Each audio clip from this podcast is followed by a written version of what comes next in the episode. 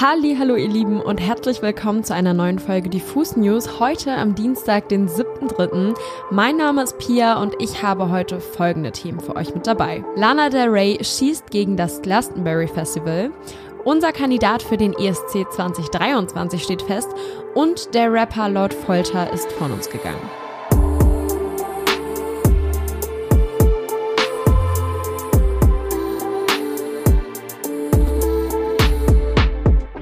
Starten die News heute mit einer traurigen Nachricht, denn gestern wurde bekannt, dass Lord Folter bereits am 17. Februar 2023 an einem Hirntumor verstarb. Julian Wachendorf, wie der Düsseldorfer Untergrundrapper mit bürgerlichem Namen hieß, machte seine Diagnose bereits Ende 2021 öffentlich. Vor knapp zwei Wochen erlag der 31-Jährige dann dem Tumor. Auf Instagram schrieb seine Familie zu dem Vorfall Folgendes. Nach einem schwierigen Jahr mit der Diagnose Hirntumor ist Julian am 17. Februar friedlich eingeschlafen. Wir werden uns bemühen, der Nachrichtenflut der letzten Wochen gerecht zu werden.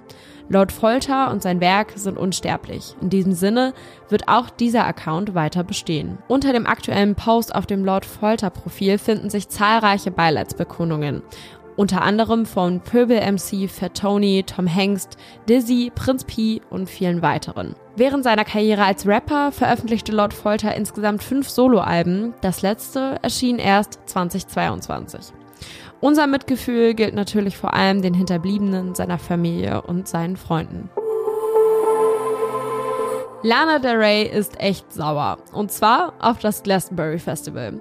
Das findet Ende Juni in England statt und hat am Freitag weitere Acts für die diesjährige Ausgabe angekündigt.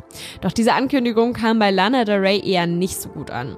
Der Grund, Lana Del Rey ist eine der HeadlinerInnen auf dem Festival.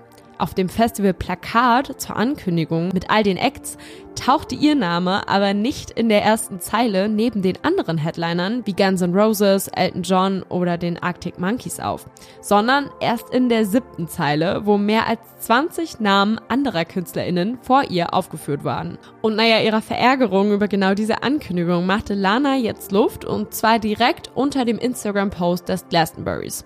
Darunter schrieb sie mit ihrem privaten Instagram-Account folgendes. Danke für die Ankündigung, dass ich als Headliner auf der anderen Bühne auftreten werde. Daumen hoch. Und den Daumen hoch Emoji dahinter. Berichten zufolge teilte sie das Plakat auch auf ihrem privaten Instagram-Account und fügte dort hinzu, nun, ich bin tatsächlich der Headliner auf der zweiten Bühne. Aber da es keine Überlegung gab, das anzukündigen, werden wir sehen. Könnte Lana Del Rey das Glastonbury jetzt also boykottieren und ihren Auftritt einfach absagen? Die Kommentare und der Post sind inzwischen wohl wieder gelöscht worden, aber ihre Fans lassen ihren Frust auf jeden Fall weiterhin unter dem Post des Glastonburys aus. Wir werden sehen, ob Lana Del Rey dort wirklich auftritt oder nicht und wie das Ganze ausgeht. Am Samstag fand in Köln der ESC-Vorentscheid statt, bei dem es mal wieder darum ging, wer für Deutschland zum diesjährigen ESC fährt. Dieser findet 2023 in Liverpool statt, da in der Ukraine, dem eigentlichen Gewinnerland des letzten Jahres, ja immer noch Krieg herrscht.